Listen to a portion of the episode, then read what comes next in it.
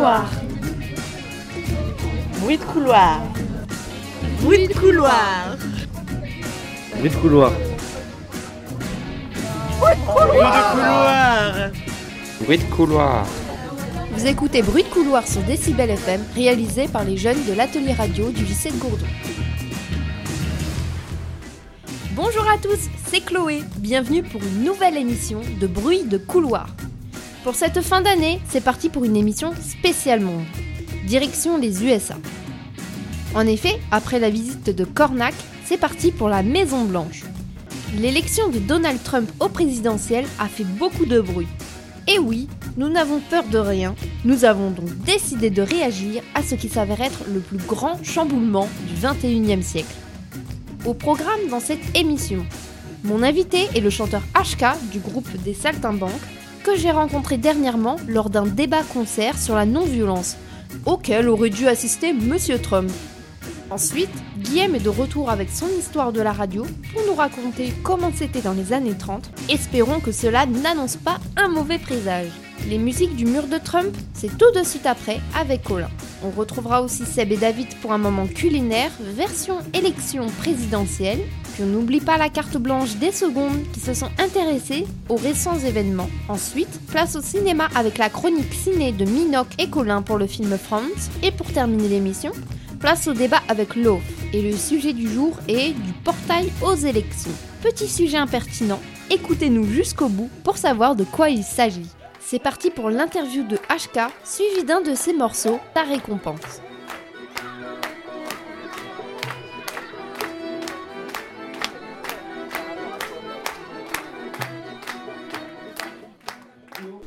Nous sommes le jeudi 10 novembre et je me trouve actuellement à la salle Pargueminier de Gourdon pour assister au concert de HK avec un débat. HK, chanteur engagé, écrit des textes sur la dérive de la société, comme l'exclusion sociale, les inégalités ou encore la surconsommation. Bonjour HK, comment et quand avez-vous décidé de devenir un artiste engagé? Bah, Quand j'ai décidé de commencer la musique, j'ai toujours euh, eu cet engagement-là dans mes textes. Et, euh, c'est pas c'est pas quelque chose d'obligé. On peut faire de la musique et de la chanson, par exemple, juste par amour de la poésie ou de chanter des belles chansons d'amour. Euh, voilà. Moi après c'est c'est inscrit dans mon ADN de, raconter des histoires qui sont en lien avec euh, euh, les combats de notre époque, avec voilà avec toujours cet engagement là qui est présent. Quel est votre style musical? C'est euh, assez éclectique. Euh, je nourris ma chanson de plein de choses, euh, de, hip-hop, de chansons, de reggae, de world music, un peu de, reggae, de blues, voilà, de, musique d'Europe de l'Est, des Balkans, enfin un peu tout ça, d'Amérique du Sud aussi. voilà, j'aime bien cette idée-là. La musique ne doit pas être enfermée dans des, dans des cases, ni voilà, des, pas se créer des barrières musicales. Donc j'aime bien toucher un petit peu à tout. Alors vous avez un groupe, euh, comment l'avez-vous formé? Oh, c'est des choses très simples. Euh, donc ça s'est formé autour de, mes chansons. Et puis, euh, puis j'avais des copains musiciens qui étaient même des très bons musiciens chez nous là-haut à Roubaix, dans le Nord. Et puis voilà, très vite je les ai appelés les uns les autres et puis on s'est retrouvés et, et, on a commencé à bosser sur ce répertoire-là. Ça fait longtemps que vous êtes dans le milieu musical? Ouais, ça fait maintenant que je suis dans le milieu musical, oui, depuis l'âge de, 16 ans d'une certaine manière, depuis que j'ai commencé à écrire mes premières chansons. Ensuite, j'ai travaillé, euh, même quand j'avais un vrai travail, euh, entre guillemets, parce qu'il y a des gens qui me disent que c'est pas un vrai travail d'être musicien saltimbanque, euh, mais je travaillais déjà dans la musique. Et puis là, en tant qu'intermittent du spectacle, en faisant des tournées, ça fait 10 ans maintenant. Alors, vous vous considérez comme le petit frère de Zebda. Vous voulez bien nous expliquer pourquoi? Ouais, c'est un surnom qu'on m'a beaucoup collé au début. Moi, c'est des gens que, j'aime beaucoup, qui m'ont beaucoup inspiré. Mais à vrai dire, il y a, plein d'artistes qui m'ont beaucoup inspiré. Donc, euh, euh c'est sympa, c'est très. Euh, ça me fait honneur, mais, comme je disais tout à l'heure, j'essaie aussi de nourrir ma musique de plein d'autres choses. Et aujourd'hui, je pense que après autant d'années de, parcours, bah voilà, on me considère moi en tant que moi-même avec, avec ce que je suis, mes chansons, mon univers. Quoi. Où pouvons-nous vous retrouver prochainement? Euh, bah là, on pas là tout de suite. Là, on fait des, opérations comme ici ce soir, qui sont des opérations acoustiques, militantes, euh, sur des sujets qui nous tiennent à cœur. Mais sinon, euh, l'actualité, c'est un album qui va sortir en début d'année prochaine, qui s'appellera L'Empire de papier, et une tournée un peu partout euh, dans la foulée. Merci d'avoir répondu à mes questions. On espère vous retrouver bientôt. Et n'oubliez pas, chers auditeurs, que le prochain album sort au début de l'année. À bientôt et on se retrouve pour le concert. Il n'y a pas de choix. Mais jamais tu dis je n'ai marre de la vie. Toujours il y a espoir pour faire quelque chose. C'est comme ça mon ami. C'est comme ça. C'est comme ça. T'as pas choisi tes parents, t'as pas choisi ta famille, t'as pas choisi de vivre ici, dans le désert de l'oubli, t'as pas choisi ce continent. Pour toi, c'était pas gagné qu'un jour petit deviendrait grand, mais tu l'as passé, le cap de l'enfance. T'as survécu à mille et une souffrances. T'es en sursis, mais tu cours plus vite que les balles. T'as décidé de t'en aller pour fuir la peine capitale. Ta récompense, elle est au bout du chemin. T'en auras pas deux, t'en auras pas dix, t'en auras pas vingt. T'as pas le choix, tu dois forcer ton destin. Le vent de face vers ce continent lointain. Vous êtes partis à 15, mais seuls les plus forts ont survécu, vous n'étiez que trois, arrivés à bon port, certains dans un radeau, d'autres à la nage, d'autres comme toi dans un avion calé dans le train d'atterrissage, et là-haut, dans le ciel, à moins 50 degrés, tout près de rejoindre l'éternel, j'aimerais savoir à quoi t'as bien pu penser. Pour échapper à Madame l'amour une fois de plus qui t'attendait Ta récompense. Elle est au bout du chemin. T'en auras pas deux, t'en auras pas dix, t'en auras pas vingt. T'as pas le choix, tu dois forcer ton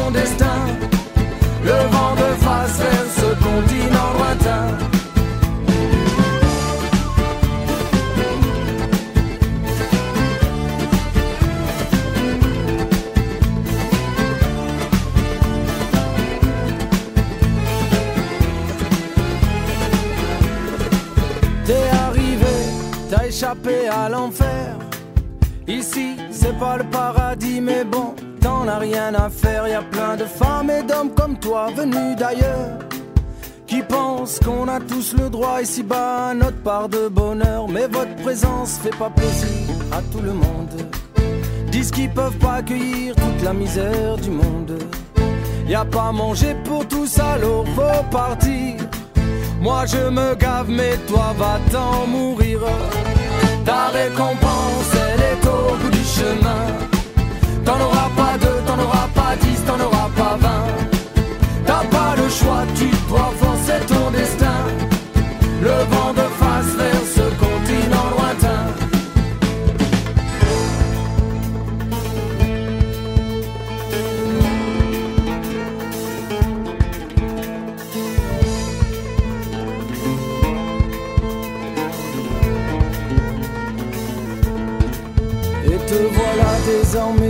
criminel. Tu rases les murs pour échapper aux sentinelles. Ils sont à ta recherche nuit et jour. Tu sais qu'ils ont déjà préparé ton billet retour. Ta punition, elle sera au bout du chemin. Retour à la case départ vers ton continent lointain. Une fois là-bas, t'auras pas le choix, tu repartiras. Mort pour mort, autant tenter ta chance et tu la tenteras. Ta récompense est au bout du chemin. T'en auras pas deux, t'en auras pas dix, t'en auras pas vingt. T'as pas le choix, tu dois forcer ton destin. Le vent de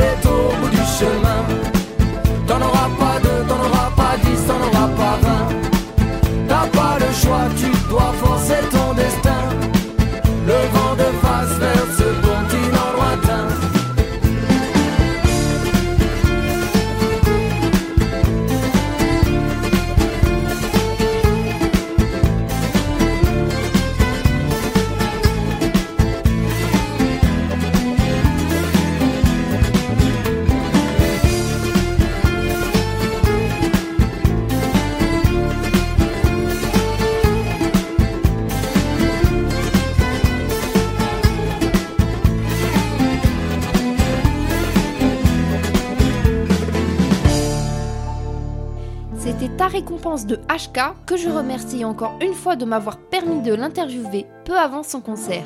En avant pour un petit voyage dans le temps avec l'histoire de la radio présentée par Guillaume, suivi des musiques oubliées spéciales mûres de Colin. Je fais à la France le don de ma personne. Lundi 6 janvier 1975, ici Radio France, 0 heure. Bonjour à toutes et à toutes, nous nous retrouvons aujourd'hui pour le second épisode de l'histoire de la radio. Aujourd'hui, nous couvrirons l'histoire de la radio du début des années 20 jusqu'à la fin des années 30. L'année 1923 voit de nouvelles stations de radiodiffusion apparaître en France.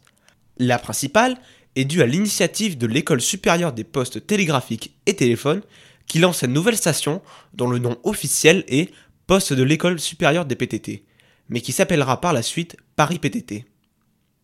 Cette radio aura une grande influence pour les années à venir. L'année 1924 voit la technique s'améliorer et les programmes des stations existantes se consolider. Cette année voit aussi se développer de nouvelles stations privées. Au sens ainsi, fin 1925, 16 stations de radio en France, dont 6 d'État.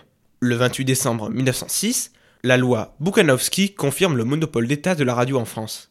Les stations existantes pourront continuer à émettre et des autorisations pourront être accordées durant un an mais l'ensemble des radios privées sera nationalisé au 1er janvier 1933. Il est prévu qu'à cette date, il ne devra rester plus que 3 stations nationales et 18 stations régionales. Elles pourront être privées ou publiques. Cependant, la France comptera en 1929 11 radios d'État dépendant des PTT et 14 radios privées. En 1933 naît Radio Luxembourg, qui deviendra dans les années 60 RTL. C'est aussi l'année où la France lance le plan Ferrier qui organise la radio publique, les postes émetteurs et crée des régions radiophoniques associées aux radios publiques qui déterminent quelles radios devront émettre en quelle région. Au début des années 30, la radio sera de plus en plus utilisée comme outil de communication par les politiques, mais aussi pour les annonces importantes. En voici un exemple, en 1936, où des féministes justifient leurs actions et diffusent leurs réclamations envers le gouvernement de Léon Blum. Sur l'hippodrome de Longchamp, hier après-midi, Quelques instants avant le départ du Grand Prix de Paris, des suffragettes, avec à leur tête Madame Louise Weiss, envahirent le terrain. Madame Louise Weiss est venue à notre micro et nous lui avons demandé le but de cette manifestation.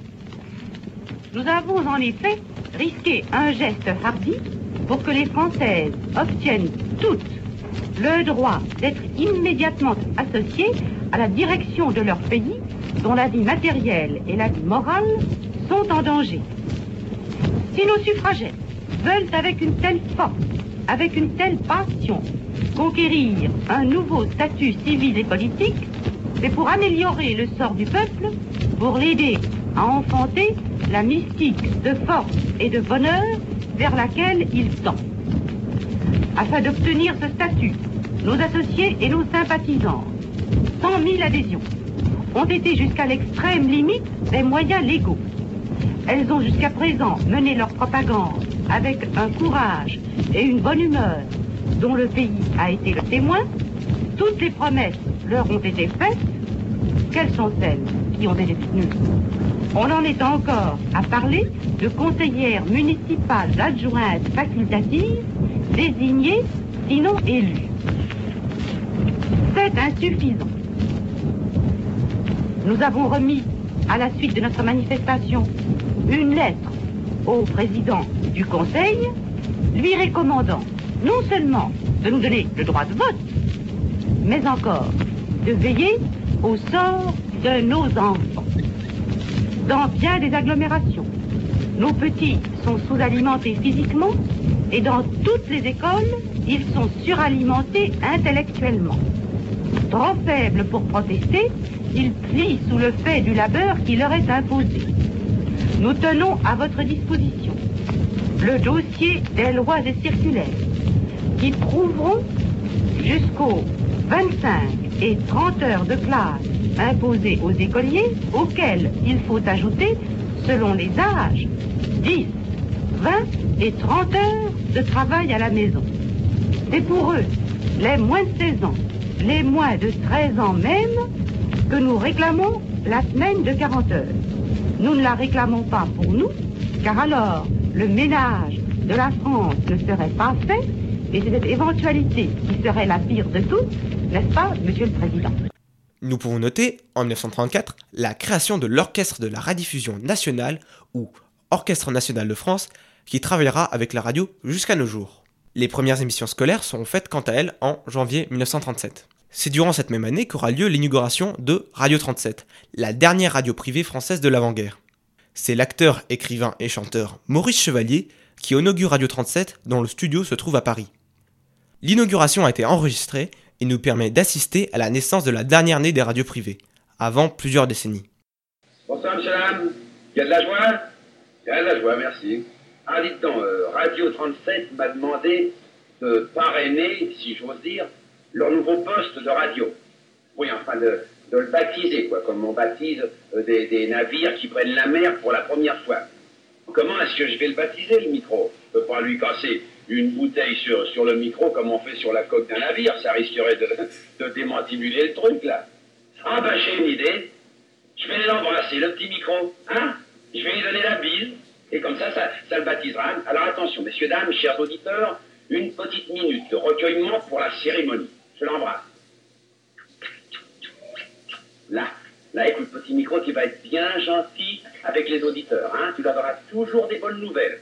Et puis pendant quelques temps, ben, euh, vas-y mollement avec les émotions. Parce que tu sais, bah, des émotions, on a, on a eu pendant un moment comme ça, ça suffit. Et puis alors, pas de parasites, enfin le, moins possible, voilà. Et puis, et puis alors, rends tous les auditeurs heureux si tu peux, hein. T'as compris? Allez, encore une bise. Là, ça. Radio 37 est. Radio 37 organisera une campagne de publicité sans précédent dans la presse écrite et poussera les autres stations privées à utiliser également les journaux et les hebdomadaires pour leur communication. Son image auprès de la jeunesse ne sera jamais démentie et dès le début sa programmation musicale sera résolument actuelle. En 1938, avec la guerre qui se profile, l'État français établira la censure aux radios publiques puis privées. Cette année est également l'année de la création de la Phonothèque nationale qui constituera le premier fonds du futur INA. Merci d'avoir écouté cette chronique et nous nous retrouvons le mois prochain pour une nouvelle chronique où nous parlerons de la radio dans la Seconde Guerre mondiale. A très bientôt Vous écoutez Bruit de couloir sur Decibel FM tous les premiers mercredis du mois. Bonjour à tous. Aujourd'hui, j'aimerais partager avec vous un sujet d'actualité. En effet, les États-Unis d'Amérique ont élu leur 45e président, Donald Trump.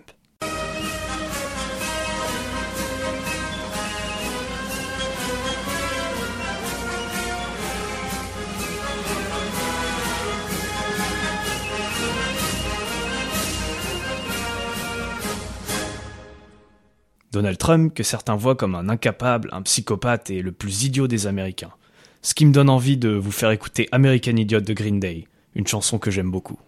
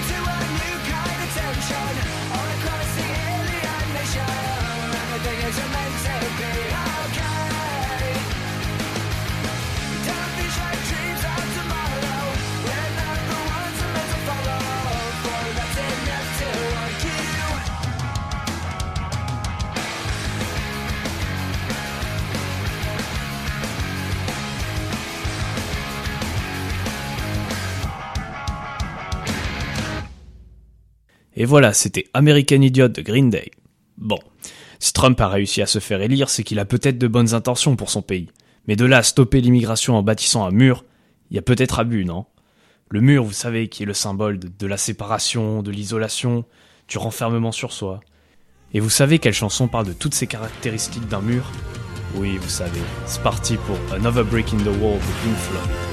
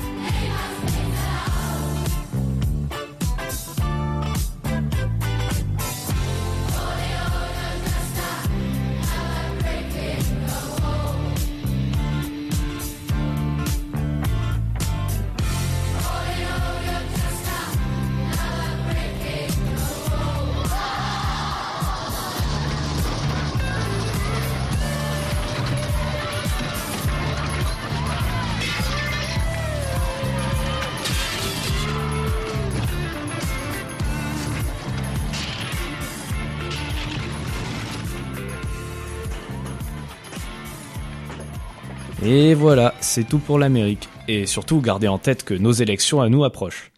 Et comme vous le savez, nous sommes en mois de novembre. Novembre, c'est le début de l'hiver, c'est un mois plutôt triste. Alors je vous propose de finir sur un air calme, une pointe de tristesse, avec November Rain des Guns N' Roses.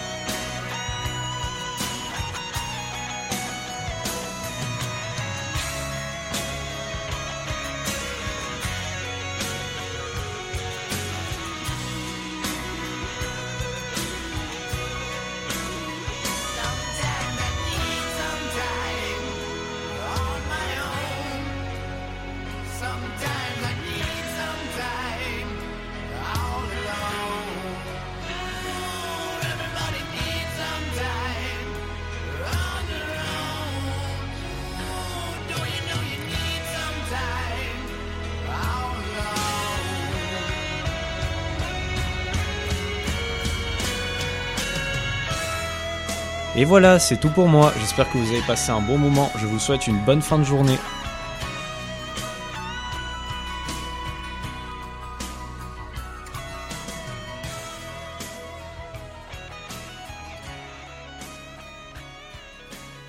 Merci à nos deux chroniqueurs Guillaume et Colin pour ces rappels historiques. Et oui, les musiques oubliées, c'est aussi un peu d'histoire, non? Allez, place à la cuisine de Trump avec Seb et David, suivi de la carte blanche des secondes de l'option Art du son du lycée de Gourdon. On écoutera aussi la rubrique cinéma de Minoc et Colin.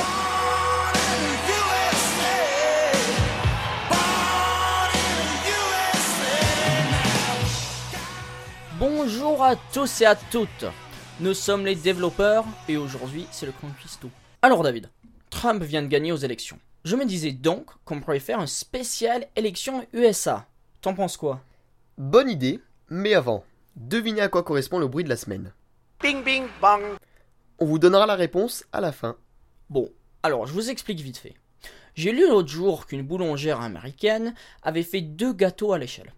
L'un de la tête de Trump et l'autre d'Hillary. Elle a l'air de trouver ça drôle en tout cas. Oui, enfin, bref, comme je disais, elle a fait des gâteaux représentant les candidats. Malheureusement, on ne pourra pas faire pareil. Parce que on n'a tout simplement pas les moyens de faire des gâteaux aussi détaillés que ça. As-tu des idées, David? Bah moi je me disais, vu que Trump veut faire un mur séparant le Mexique des États-Unis, on pourrait faire une recette mexicaine afin de découvrir un de leurs gâteaux. Ça tombe bien, j'ai vu une recette l'autre jour. Mon cul, tu viens de regarder sur internet. Mais non, pas du tout. Enfin, bon, passons à autre chose.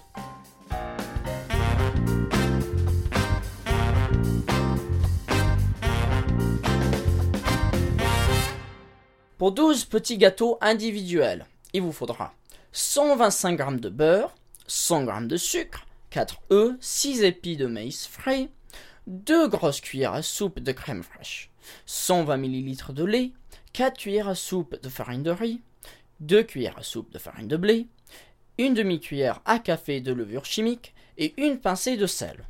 Alors, il faut commencer par préchauffer le four à 180 degrés. Puis, battez le beurre en crème pendant 10 minutes.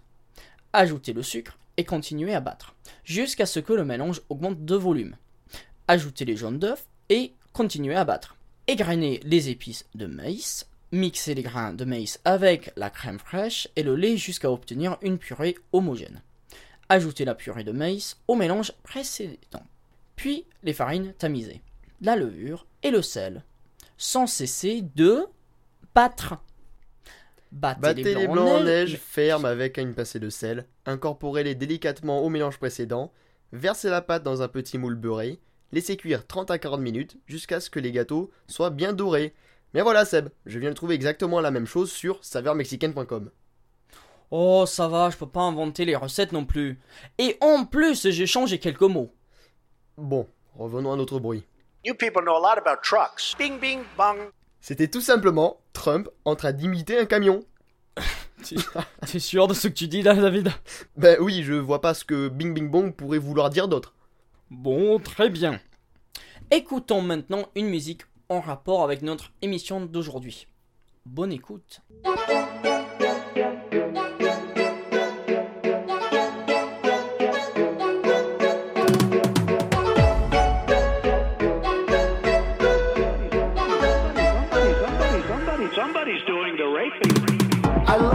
China. No China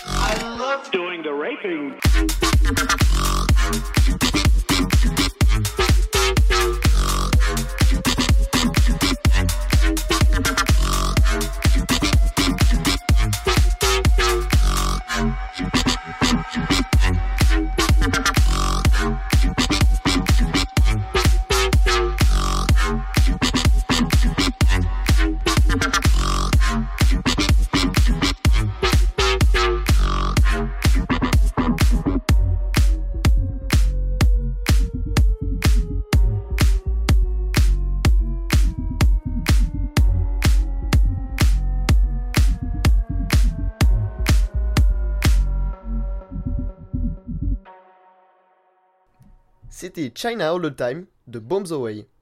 Est-ce que vous avez trouvé le rapport avec l'émission? Eh bien tout simplement, les paroles viennent de plusieurs discours de Trump lui-même.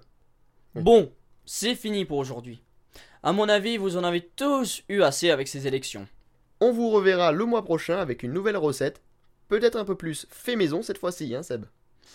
Oh, ne t'inquiète pas, j'ai déjà quelque chose en tête. À la prochaine.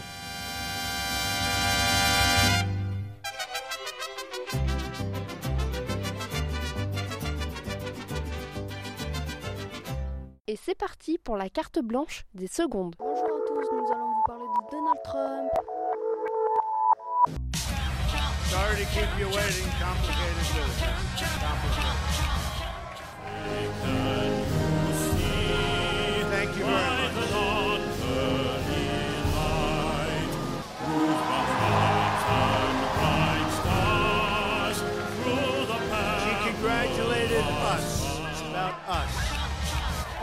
Je pense que ce monsieur a un problème avec les races et que c'est en train d'éclater en plein jour. Trump est un homme politique sans aucune idée de la réalité. Il ne comprend même pas la course présidentielle à laquelle il participe. Merci de m'avoir écouté. And Bernie Sanders, with his, you know, super delegates, everything else, Bernie Sanders. Uh, and Bernie Sanders, with his, you know, super delegates, everything else, Bernie Sanders. Uh,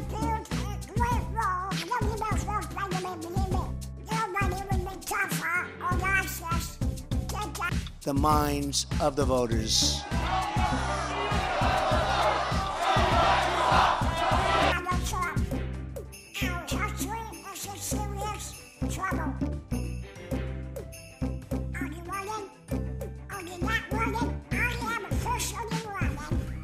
It's amazing. It's amazing. Yeah, I think most people do believe me. That's why we are having, and it's in our favor, a backlash.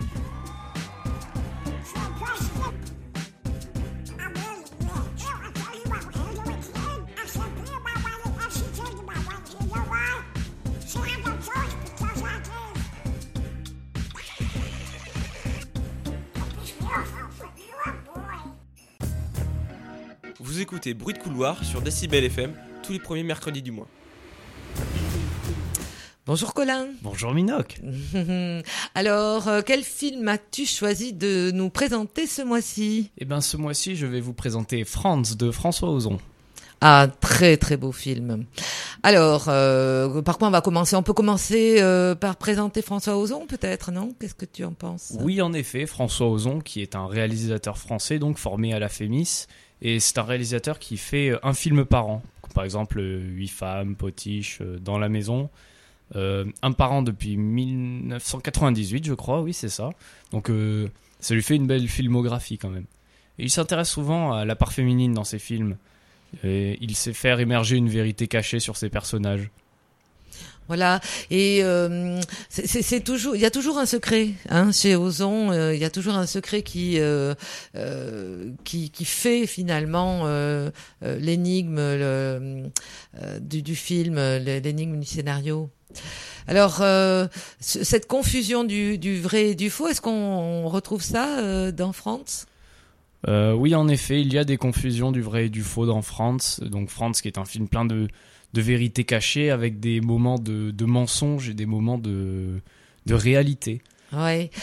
Raconte-nous quand même. On peut quand même raconter. Tout le monde l'a peut-être pas vu. euh, euh, certaines personnes vont le découvrir en DVD. Peut-être que on, on peut quand même, euh, sans bien sûr raconter la fin, retracer un peu l'histoire euh, de ce film.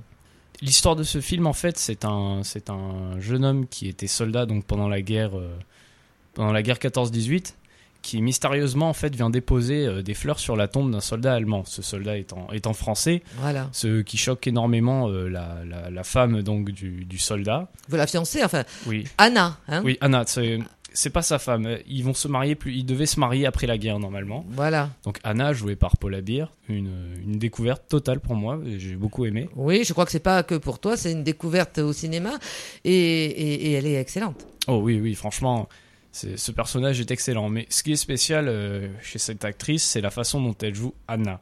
Oui. Anna qui est le, le personnage central du film en fait. Mhm. Ouais, Parce que c'est elle qui va être dépositaire euh, euh, du secret, en fait. Voilà, c'est ça. Tout, tout le secret, tout ce qui est secret, elle, elle va tout savoir en fait. Mhm. Ce que les autres personnages eux, ne sauront pas. Ne sauront pas, voilà. Donc euh, Anna qui euh, voilà découvre cet homme qui dépose des, des fleurs sur la tombe de son mari, décide alors de, de l'inviter euh, chez elle. Et ce, ce jeune garçon français dit être un ami d'avant-guerre du de, de Franz en fait. Mhm. Ce que le, le père au début a beaucoup de mal à l'accepter parce que vous, les relations euh, franco-allemandes étaient très difficiles à cette époque. Ah bah oui. Je vous rappelle qu'on sort de la guerre, que, que ça a été une humiliation pour l'Allemagne. Donc euh, déjà, la famille a, a beaucoup de mal à l'accepter. Puis, euh, le, puis le, ce jeune Français va raconter ses souvenirs avec, euh, avec Franz, donc le jeune enfant de la famille, enfin le jeune enfant, je veux dire, le fils du père et de la mère, qui sont qui s'occupe d'Anna. Voilà, qui ont recueilli la fiancée de leur fils, en fait. Voilà, c'est ça. Après, ça. après la guerre, oui. Et donc le jeune Français décrit Franz comme un garçon intelligent qui aime l'art, qui aime la musique. Il dit qu'il lui a appris beaucoup de choses. Mais déjà, il y, a- il y a quelque chose de bizarre dans ce début de film. On voit que qu'Adrien n'est pas tranquille dans ses propos. Mhm. D'ailleurs, euh, vous, remarquerez que les parties où, qui se déroulent en Allemagne, où les personnages sont tous ensemble, sont en noir et blanc. Alors que lorsque lorsqu'Adrien ra- raconte sa vie euh, d'avant-guerre avec Franz, les scènes sont en couleur. Et ça, c'est un détail extrêmement im- important. Hmm. Oui, parce que on va en reparler, je crois, euh, de ce, cette, euh, cette histoire de noir et blanc, cette utilisation du noir et blanc euh, et de la couleur. Mais c'est vrai que hum, ça, ça, ça rajoute beaucoup à cette, à cette histoire de faux semblants. Oui, c'est ça. Alors, qu'est-ce qu'on peut dire aussi C'est un film qu'on peut aussi euh, juste aimer pour ses personnages, je crois. Hein, euh, alors, ils sont très finement euh, interprétés, ça c'est sûr, mais les personnages sont quand même très très bien dessinés. Oui, oui, oui, c'est. C'est vrai que les, les acteurs sont, sont vraiment très bons, hein, je tiens à le rappeler. Il y avait donc Paul Abir, qui est une totale découverte, qui est une jeune actrice allemande, si je ne dis pas de bêtises. Mhm. Et euh, Pierre Ninet, un acteur français déjà jeune et célèbre, Et je pense que célèbre, beaucoup, de, euh, beaucoup de, de gens le connaissent. Ouais. Donc euh, on peut dire que euh, Ozon est quand même un réalisateur qui sait tirer profit de ses acteurs. C'est vraiment un grand metteur en scène et il sait qui mettre dans ses films. Voilà. Et avec ces deux acteurs, ça passe énormément bien. Je, franchement, Adrien est, est un excellent personnage et, et joué par Pierre Ninet, j'ai cru quoi. Enfin, Oui, j'ai cru de façon à dire, ouais. voilà, Pierre Ninet, c'est vraiment euh, le jeune français quoi. Euh, Oui, c'est vrai. Alors, euh, peut-être avant de finir, on revient un peu sur cette histoire euh, de, de la couleur parce que euh, utilisation de la couleur et du noir et blanc, on le voit souvent. Euh, souvent, on utilise le noir et blanc pour euh, se référer au passé, mais là, c'est pas tout à fait ça. On se réf... c'est pas tellement pour se référer au passé le noir et blanc ici. Ben, le noir et blanc, c'est beaucoup utilisé. hein. Ça a été souvent fait, comme par exemple dans le Tétro de, Coppola. Là, oui. magnifique, oui. Mais ici, c'est vrai que l'interprétation est beaucoup plus difficile. Il semble qu'il y ait le contexte de 1919, donc euh, tout ce qui est le présent dans le film est en noir et blanc. C'est-à-dire, c'est la vérité vraie. C'est on l'a en face. Quand les scènes en noir et blanc, normalement, c'est voilà, c'est les scènes, c'est la réalité. On est en plein dans, dans cette époque, euh, tout ce qui est euh, franco-allemand, tout ce qui est relations compliquées. Et, et- et le deuil. Oui, oui, le deuil le aussi. deuil, euh, la sobriété du deuil. euh, D'ailleurs, ce noir et blanc renforce le deuil. hein. Voilà. Et il y a ça- plusieurs séquences en couleur aussi. Et ces séquences en couleur font, font plus faux semblant en fait, font plus mensonge. Par exemple, quand, quand le jeune français ra- raconte son passé avec le jeune allemand, ou alors quand, quand il se met à jouer du violon dans le salon en disant Oui, Franz adorait le violon aussi, Mm. je lui ai appris moi-même. C'est les scènes. Souvent aussi, il y a certaines scènes qui sont euh, en couleur et qui passent brusquement euh, au noir et blanc. Par Mm. exemple, la scène où, euh, où justement Adrien est en train de jouer pour les parents de Franz et tout d'un coup, qui, euh, sûrement rongé par le remords, se met à avoir un malaise et arrête de jouer. Et là, tout d'un coup, euh, l'image repasse en noir et blanc. Mhm. Voilà, c'est le, le- la vision euh, que, que l'on a d'Adrien. euh, quand, quand il est lui-même, quand il est vrai, euh, il est en noir et blanc, et quand, quand il est en couleur, en fait, c'est l'Adrien. euh, fourbe en fait. Hein. Voilà, il est fourbe un peu, Adrien, quand même. Il est un peu menteur quand même. C'est- vrai, mais il cache un énorme mensonge. Voilà, il cache un énorme mensonge. Voilà, donc euh, je trouvais que c'était intéressant de, de revenir sur cette technique euh, d'ozon. Et moi, ce que j'aimerais bien maintenant, euh, avant qu'on se quitte, c'est que tu nous dises ce que toi, tu as ressenti et pensé de ce film. Alors ce que, ce que j'ai beaucoup aimé dans, ce film, c'est le rapport à la guerre, euh, donc euh, ce fardeau qui pèse sur le jeune français qui est très mal vu de tout le village euh, allemand, qui se disent ouais mais un allemand, un français qui fait la fête avec nous, mais où va le, voilà où va le monde? Il y a même les, clubs des, parents de, jeunes soldats, comme on peut voir une scène qui a été inspirée d'un autre film, je crois, où ils disent mais rendez-vous compte, c'est c'est lui qui a tué nos fils. Donc il y a encore cette vision de les Français sont nos ennemis Mhm. que j'ai trouvé très intéressante. Les, les révélations du film sont surprenantes, franchement, ça vaut le détour. Oui.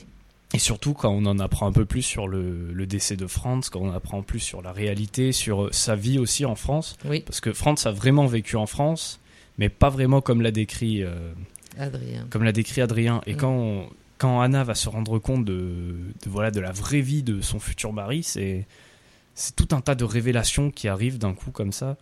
Et j'ai- vraiment adoré ce moment. Anna aussi est un personnage extrêmement intéressant. C'est une femme victime des hommes et à la fois forte. Et le, truc avec Anna, c'est qu'elle est au milieu de tout. Elle est au courant de tout. C'est elle qui a toute la vérité. Et en fait, euh, ce personnage a le pouvoir en quelque sorte. Si elle voulait, euh, si elle voulait, euh, si elle voulait briser les autres ou voilà mettre la vérité au grand jour, elle pourrait le faire. C'est ça que ce personnage est tout, vraiment au centre du film. Tout à fait. C'est ce que je veux dire par là. Donc elle, elle, euh, elle cache euh, la vérité qu'on se cache d'un pays à l'autre parce que Adrien lui pense que les parents de Franz ont connu la vérité et que et que justement il leur euh, il leur pardonne alors que les parents de Franz sont persuadés que que, que Adrien était un ami très proche de Franz et fr- franchement je, je vous allez voir le film juste pour pour avoir cette révélation vous allez voir que c'est une très grosse surprise. Oui, oui, oui, je suis d'accord. C'est un film euh, absolument euh, magnifique. Alors, on le verra peut-être pas au cinéma parce que maintenant, euh, ça fait un moment qu'il est sorti, mais il sortira en DVD et puis il y a des streamings possibles. vraiment à ne pas rater et à ne pas Oui, rater. en effet, j'en ai profité pour le voir au cinéma, mais il sortira bientôt, vous en faites pas. Voilà. Eh ben merci, Colin. euh, au mois prochain. Bah merci à toi, Minoc. hein. Donc euh, on se retrouve le mois prochain. Je vous laisse. Au revoir. Au revoir. Merci Colin de nous avoir donné envie de voir ce film. Et voici le moment tant attendu du petit débat de l'off. Et maintenant, c'est l'heure du débat de là Bonjour à toutes et à tous. Aujourd'hui, pour clore cette émission spéciale, on retourne à Gourdon et on vous propose un petit débat sur un sujet un peu plus futile que l'actualité américaine, mais qui a aussi son importance. En bref, dans notre lycée, avant les vacances de Toussaint, l'administration nous a annoncé que le portail nous serait fermé, entre guillemets, c'est-à-dire que nous ne pouvons plus entrer ou sortir quand nous le voulons grâce à notre carte jeune. Pour mettre tout ça au clair, j'ai demandé à quelques personnes de venir. Pour commencer, Madame Bousquet-Dreux, proviseure adjointe de la cité scolaire, Claire Mignet, assistante d'éducation, Élie, élue au conseil de la vie lycéenne, et Roch, élève de première commerce. Madame Bousquet-Dreux, pouvez-vous commenter cette décision de l'administration, s'il vous plaît? Tout à fait. Donc pour commencer, il faut savoir que cette décision a été euh, l'émanation d'une réflexion collective menée depuis la rentrée. Euh, en effet, les, di- les directives ministérielles depuis euh, fin août et début septembre étaient très claires quant aux consignes de sécurité à, appliquer au sein de nos établissements scolaires. L'actualité, comme vous le savez tous, est en effet euh, plus que chargée et la sécurité à l'intérieur de, de l'établissement doit être assurée, la sécurité des biens et des personnes, par le chef d'établissement. Ainsi, après plusieurs semaines d'observation, nous avons pu constater quelques dysfonctionnements liés à l'utilisation de la carte jeune pour ouvrir le, portail du, le portillon du lycée. Euh, en effet, nous avons constaté que beaucoup de collégiens profitaient de l'ouverture du portail par les lycéens pour pouvoir eux aussi euh, sortir du côté de la piscine. De même, des élèves euh, rentraient par, par groupe, parfois par dizaines, une dizaine d'élèves qui rentraient en même temps et qui nous empêchaient de les identifier. Nous avons également eu des entrées d'adultes, de parents d'élèves au sein de l'établissement, alors qu'ils n'y étaient pas autorisés par l'intermédiaire de cette carte jeune. Toutes ces mesures et toutes ces observations nous ont donc amené à réunir euh, le CVL, le Conseil de la, de la vie lycéenne, le 18 octobre. Réunion au cours de laquelle nous avons donc expliqué aux lycéens notre décision qui a été euh, de bloquer les cartes jeunes pour ne plus permettre l'accès euh, vers l'extérieur. Donc cette décision est effective depuis le 3 novembre. Il faut savoir que ce n'est pas du tout une mesure répressive à l'intention des lycéens, mais vraiment une mesure de responsabilisation qui s'adresse à de futurs euh, adultes et citoyens. Donc nous avons estimé que les lycéens avaient la maturité et l'intelligence nécessaires pour entendre cette décision et la comprendre et la respecter. Certains nous ont reproché de les infantiliser, de revenir en arrière, ils se sentaient à nouveau considérés comme des collégiens. Donc nous avons passé du temps à expliquer qu'il ne s'agissait pas de diminuer les libertés ou, ou- de les empêcher de sortir lorsqu'ils le souhaitaient, mais simplement de répondre à des directives nationales et de pouvoir assurer euh, la sécurité de tous au sein de l'établissement. Il faut savoir que les assistants d'éducation et les conseillers euh, principaux d'éducation ont également euh, pris en charge cette décision et permettent aux élèves de sortir à intervalles réguliers. À chaque heure de cours, à chaque sonnerie, l'ouverture du portail est assurée par un assistant d'éducation. Nous pensons, pour finir, que la sécurité est l'affaire de tous et au, regard de l'actualité, avec cet état d'urgence qui est également prolongé, nous pensons que tous, collégiens, lycéens, membres de la direction, mais également membres de la communauté éducative, nous devons être solidaires et nous engager euh, dans l'assurance de cette scolarité. Et nous comptons également sur les membres du, CVL pour euh, nous aider à faire euh, comprendre et accepter cette décision. Et nous savons euh, dès, aujourd'hui qu'ils sont force de proposition et seront euh, à nos côtés pour proposer des solutions qui permettront à la fois d'assurer la sécurité de tous et euh, de maintenir la liberté également au quotidien au sein de la cité scolaire Léo Ferré. Bien, merci beaucoup, madame, pour cette explication qui a peut-être permis de clarifier la situation. Je donne donc maintenant la parole à Claire afin de mesurer concrètement les conséquences de cette décision. Alors euh, moi je suis assistante d'éducation au sein de la vie scolaire du lycée. Euh, c'est vrai que les, les deux premières semaines euh, c'était un petit peu le cafouillage. Euh, les élèves savaient pas trop si ça allait vraiment être mis en place ou si c'était juste une disposition euh, temporaire. Donc il y a eu quelques élèves rebelles on va dire qui voulaient pas trop se plier à ce dispositif. Mais depuis euh, maintenant euh, deux semaines euh, c'est rentré, c'est intégré et les élèves savent que le portail va s'ouvrir à une heure précise. Et donc on n'a plus trop de problèmes d'élèves en retard ou euh, d'élèves qui profitent du, fait que le portillon ne fonctionne plus pour euh, se chercher des excuses d'absence ou, ce genre de choses. Après nous, euh, plus au niveau de nos missions à la vie scolaire, on a un petit peu plus renforcé la communication interne avec la personne qui travaille à la loge, que ce soit pour les entrées ou les sorties.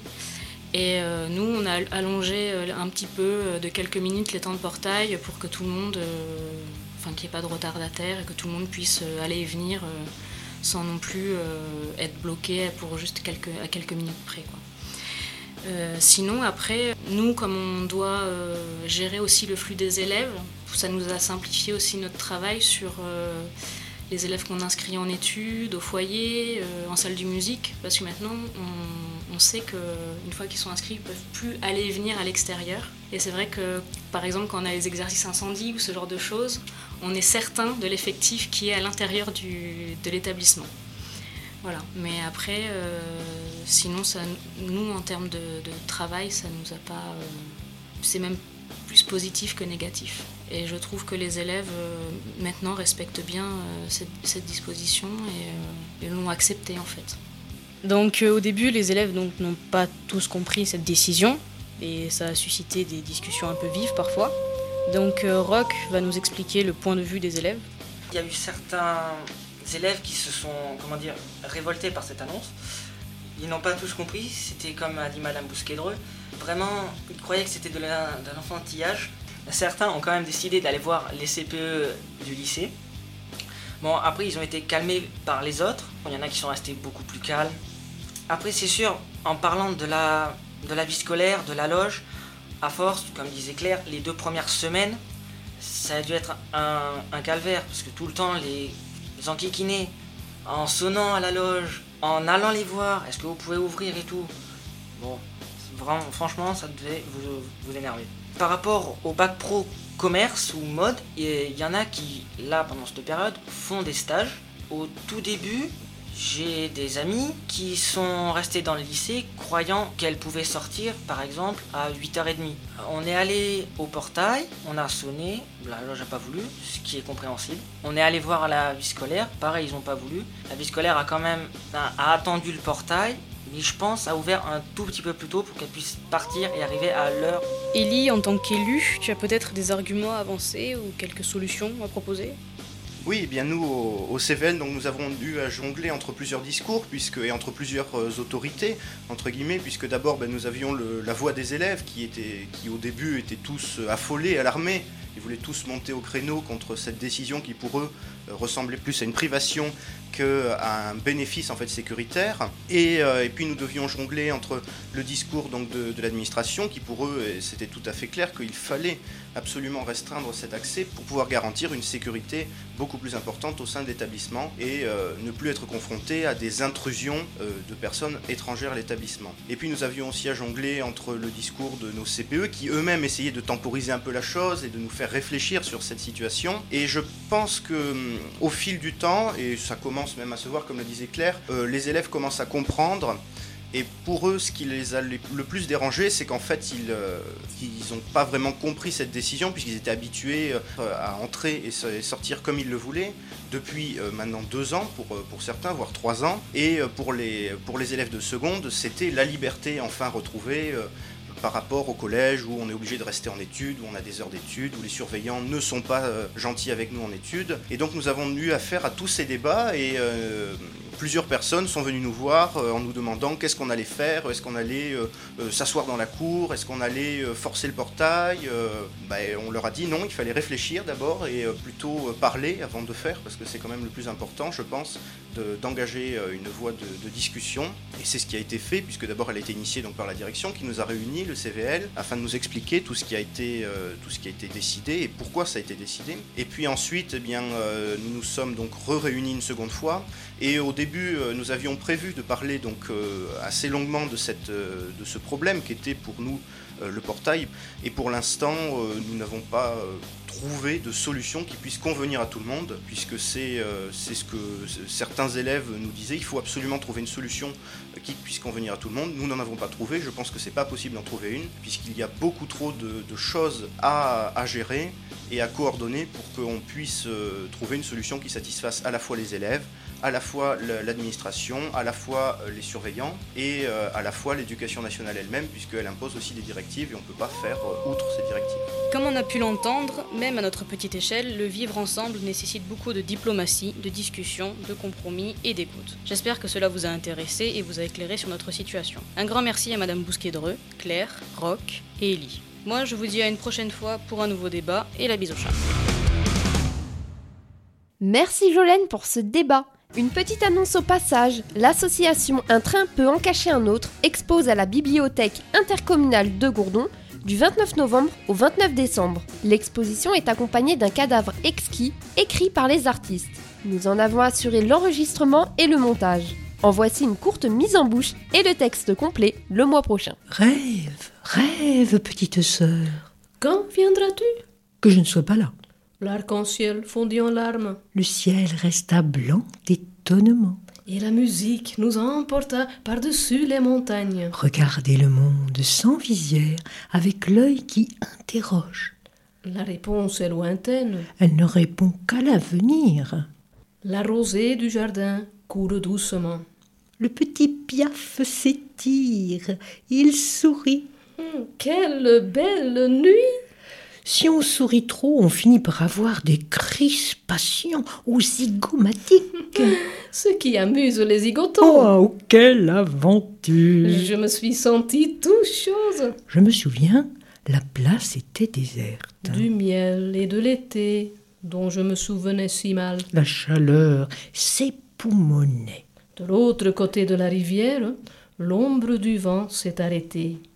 Je me suis assise sous le grand chêne. L'angoisse n'est pas loin de monter. Elle engendre la cacophonie de l'inconnu. Attends-moi, je pars.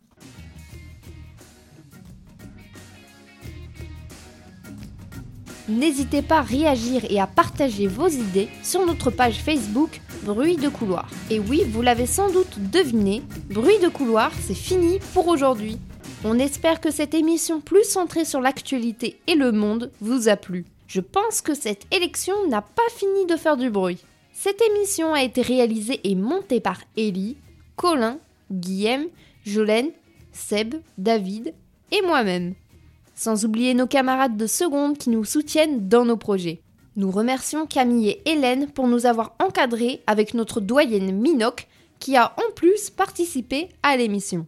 Nous faisons un grand merci à HK, Madame Bousquet-Dreux, Claire et Rock pour nous avoir consacré du temps. Retrouvez-nous sur notre page Facebook Bruit de couloir pour réagir sur l'émission et réécoutez-nous en podcast sur notre audioblog Arte qui se nomme lui aussi Bruit de couloir, ainsi que sur le site internet de Décibel FM. Je vous souhaite à tous une bonne fin de journée et une bonne écoute.